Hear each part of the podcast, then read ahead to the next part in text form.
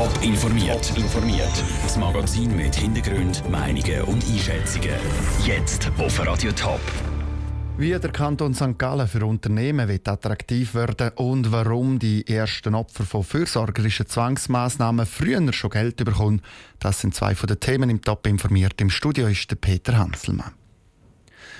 Das Schweizer Stimmvolk hat die Unternehmenssteuerreform 3 ja Bach abgeschickt. Das ist bekannt. Mit der Steuervorlage 17 ist das Nachfolgerprojekt jetzt schon im Köcher.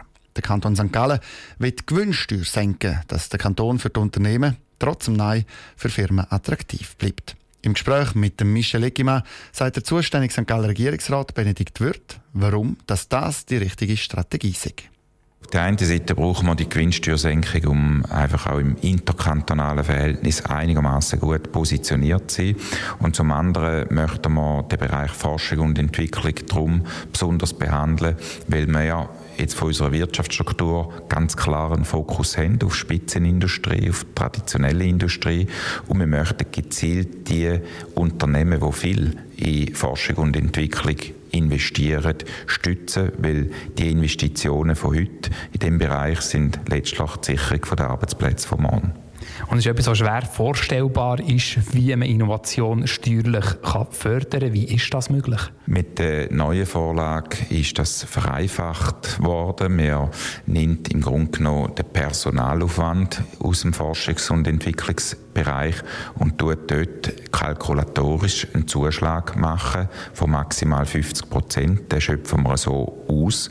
Und das führt dann in der Logik zu einem reduzierten steuerbaren Gewinn und somit zu einer zusätzlichen Entlastung für das betroffene Unternehmen. Und welche Hürden gibt es jetzt noch zu nehmen, dass man die Steuervorlage so kann umsetzen kann, wie ihr das geplant habt? Der Ablauf ist so, dass jetzt der Bund am Zug ist. Äh, der Bundesrat wird im Frühling eine Botschaft zuhanden vom Parlament verabschieden. Das Parlament wird dann äh, über den Sommer das beraten. Die Zielsetzung ist im September Schlussabstimmung im Parlament und unmittelbar anschließend werden wir unsere Vorlage dann auch finalisieren und dem Parlament, unserem Parlament äh, zuleiten und da wird dann das über den Winter beraten.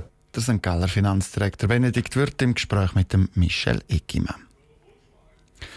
Für die Kinder und Kinder, die man einfach in Heim gesteckt hat. Ein dunkles Kapitel in der Schweizer Geschichte. 366 Menschen, die Opfer von so fürsorgerischen Zwangsmaßnahmen geworden sind, die kommen jetzt im Januar Geld über. Der Solidaritätsbeitrag vom Bund, mit dem wird sich der Bund bei den Opfern, die noch leben, entschuldigen. Ja, vor der Sendung mit dem Lucius Mader geredet. Er ist verantwortlich für den Solidaritätsfonds und ich wollte von ihm wissen, was das für Menschen sind, die jetzt im Januar schon Geld bekommen.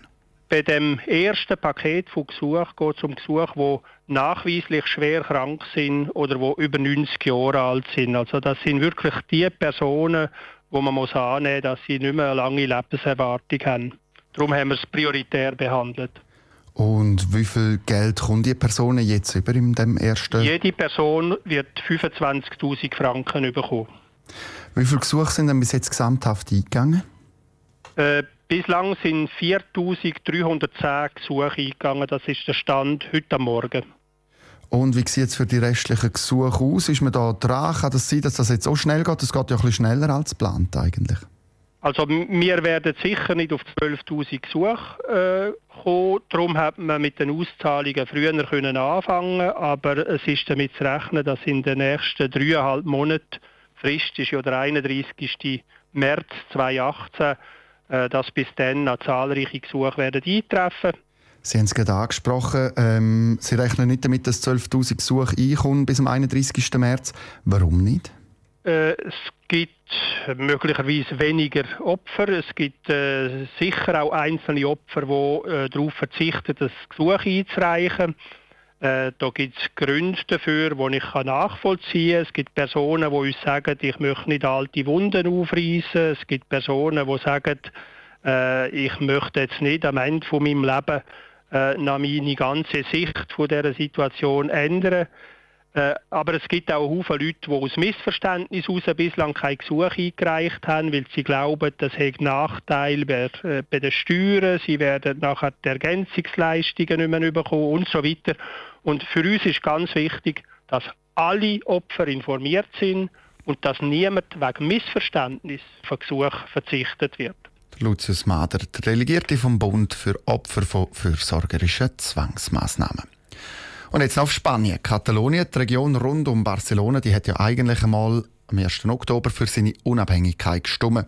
Die spanische Regierung ist dagegen gewesen, auf das hat die katalonische Regierung aufgelöst und neue Wahlen ausgerufen. Und die neuen Wahlen, die sind heute. Mehr als 5,5 Millionen Katalanen können heute ihre Stimme abgeben. Antje Müller ist in Barcelona. Antje, wie ist denn die Stimmung heute dort? Also wenn man hier so durch die Straßen läuft, dann könnte man erstmal auf den ersten Blick meinen, es sei ein Tag wie jeder andere auch. Aber auf den zweiten Blick sieht man dann wirklich hier und da Schilder, die auf Wahllokale hindeuten. Und wenn man denen folgt, dann findet man zum Teil tatsächlich auch lange Schlangen davor und Polizisten. Und spätestens, wenn man dann am Zeitungsstand vorbeikommt, dann ist einem völlig klar, heute ist Wahltag. Also warum denn Zeitungsstand? Mit was machen denn Zeitungen auf? Auf jeden Fall auf die eine oder andere Weise mit der Wahl. Eine Million Unentschlossene haben heute das letzte Wort, schreibt zum Beispiel El País. El Mundo schreibt, die Verfassungstreuen, damit sind die Nationalisten gemeint, glauben an den Wahlsieg, wenn 82 Prozent wählen gehen. Und auf dem Titelblatt von El Periódico ist ein Foto zu sehen von zwei Mädchen. Eine mit der katalanischen Flagge umgehängt, die andere mit der spanischen und sie halten Händchen. Mein Lieblingstitelblatt ist aber das von der katalanischen Zeitung ADA. Und was gibt es denn bei dieser ADA zu sehen? Das steht auf Katalanisch unter dem Datum 1. Oktober, also dem Tag, an dem das Unabhängigkeitsreferendum abgehalten wurde, das Verb wählen in der Zukunft durchkonjugiert. Das klingt jetzt kompliziert. Konkret heißt das, da steht auf Katalanisch, ich werde wählen, du wirst wählen, er wird wählen, wir werden wählen und so weiter. Es hat ja damals eine geringe Wahlbeteiligung gegeben. Und unter dem heutigen Datum steht das Ganze in der Gegenwart. Ich wähle, du wählst, er wählt und so weiter. Und dann in Rot, wir wählen. Also ein ganz, ganz starker Appell heute, seine seine Stimme abzugeben. Besten Dank, Antje Müller aus Barcelona. Die Wahllokale die haben heute Morgen um 9 Uhr geöffnet und sind noch bis Abend um 8 Uhr offen. Die ersten Ergebnisse die werden so um die 10 Uhr erwartet. Top informiert, auch als Podcast. Mehr Informationen gibt es auf toponline.ch.